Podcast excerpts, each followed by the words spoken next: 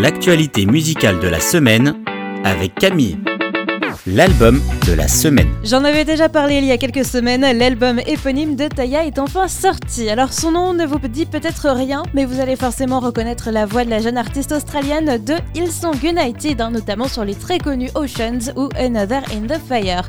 Après avoir maturé pendant deux ans, son premier album solo est très attendu et il est donc sorti il y a une semaine. Elle le décrit comme étant très old school, il est rempli d'histoires sur la fidélité de Dieu, son royaume, sa bonté et sa miséricorde. Elle a beaucoup prier et demander à Dieu de la guider dans ce projet, sans quoi elle n'aurait pas pu l'aboutir.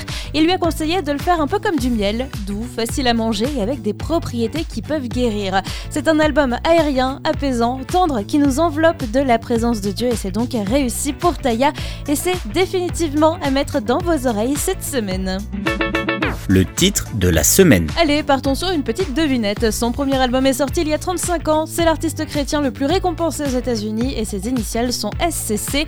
Et si vous ne l'avez toujours pas, eh bien on va parler de Steven Curtis Chapman cette semaine. Après deux ans d'absence dans les bacs, il vient de nous dévoiler son nouveau single Style. C'est une sortie deux en un puisqu'il annonce avoir signé un nouveau contrat avec le label Provident et qu'un album devrait arriver très bientôt.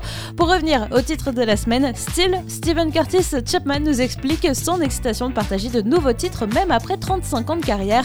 Son inspiration renouvelée découle notamment du confinement, une période qui, comme pour beaucoup, l'a beaucoup troublé et remué. Et je crois qu'il ne peut pas être plus honnête et juste que dans le refrain de Style, hein, en français, on traduirait les paroles par Ça a été beau et terrible, à la fois plus douloureux et plus merveilleux que je n'aurais jamais pu le savoir. Et pourtant, je vais quand même chanter celui qui m'a donné la vie.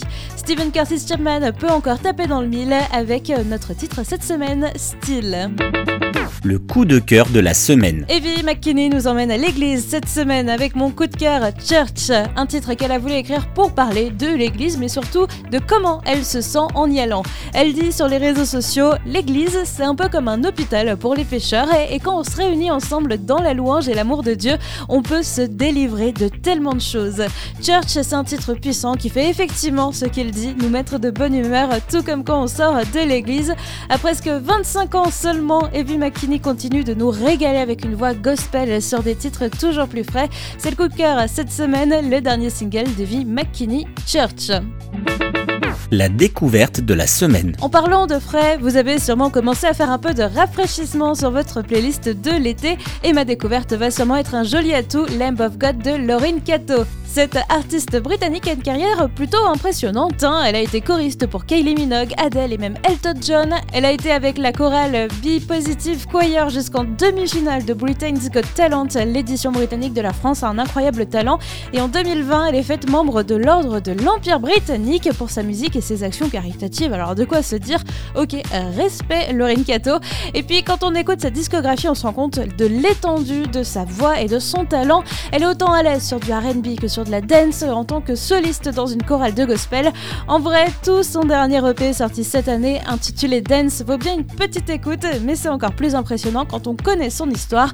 Une belle découverte cette semaine, Laurine Cato l'info de la semaine. Et c'est assez exceptionnel pour le noter, le groupe américain de rock metal Skillet sera le 18 juin dans deux semaines au Hellfest Festival. C'est l'un des plus grands festivals européens de métal dans la petite commune de Clisson, pas loin de Nantes. Malheureusement, vous n'allez pas pouvoir y assister si vous n'avez pas déjà vos passes, le festival est complet.